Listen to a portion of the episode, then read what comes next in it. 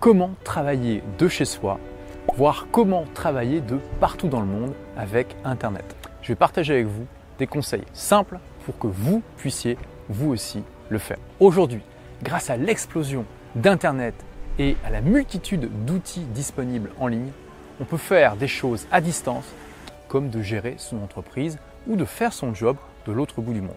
Aujourd'hui, il y a énormément de personnes qui pourraient travailler à distance mais qui ne le font pas. Et cela pour deux raisons principales. La première, souvent la plus répandue, c'est que tout simplement elles n'y ont jamais pensé. Et la deuxième, c'est que ok elles y ont pensé mais qu'elles n'ont pas le courage de le faire. Donc que vous ayez une entreprise ou que vous ayez un job, posez la question est-ce que je pourrais pas faire l'essentiel de ce que je fais à distance? Alors ok, vous allez peut-être me dire oui c'est vrai, je pourrais faire ça, ça et ça à distance, mais il y a certaines choses, ben voilà, j'ai vraiment besoin d'être là, etc. Dans ce cas-là, posez-vous la question, est-ce que vous ne pourriez pas trouver, euh, enfin confier ces tâches-là qui doivent e-, être absolument faites en local à des gens qui préfèrent rester sur place? Est-ce que vous ne pourriez pas déjà éliminer ces tâches-là locales, les automatiser avec des logiciels, c'est possible pour certaines, ou les déléguer à d'autres personnes. Le fait est que je dirige moi-même une entreprise qui est entièrement virtuelle, je n'ai aucun employé, je travaille avec des prestataires, à peu près une douzaine de prestataires, et figurez-vous qu'il y a plusieurs de ces prestataires, je ne les ai jamais rencontrés de ma vie, et je ne sais absolument pas où ils sont. Et j'ai des prestataires partout dans le monde. J'ai euh, par exemple euh, mon assistant euh, qui est au Maroc, j'ai une autre assistante qui bah, a été en Chine, au Brésil, en France, qui, voyage un petit peu partout.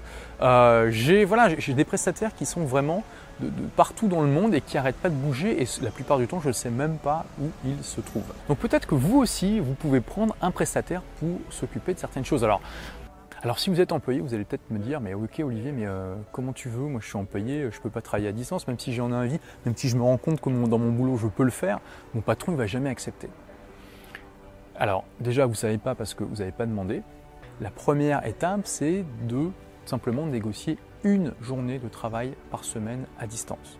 Si vous proposez ça à votre patron, qu'est-ce que c'est? C'est une offre irrésistible. Il a rien à perdre, il a tout à gagner et c'est à vous ensuite de lui prouver que oui, vous êtes plus productif de chez vous. Et, c'est facile, je veux dire, vous pouvez vraiment être plus productif que ça et commencer aussi à dématérialiser un maximum de choses. Il y a des choses qui triviales qui vous paraissent impossibles à faire à distance et qui en fait aujourd'hui, la plupart du temps, ben, c'est possible de le faire à distance. Est-ce que vous savez qu'aujourd'hui, il est possible d'envoyer euh, des lettres recommandées hein, avec accusé de réception à des LRAR du site de la Poste de partout dans le monde.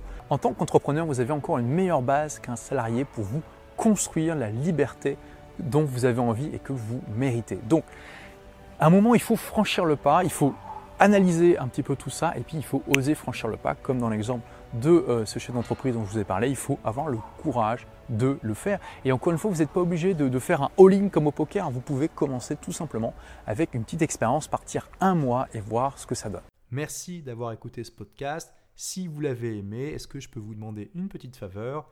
Laissez un commentaire sur iTunes pour dire ce que vous appréciez dans le podcast tout simplement. Ça aidera d'autres rebelles intelligents comme vous à trouver le podcast et puis à être inspirés tous les jours ou presque par lui. Merci et à très vite pour de nouvelles aventures.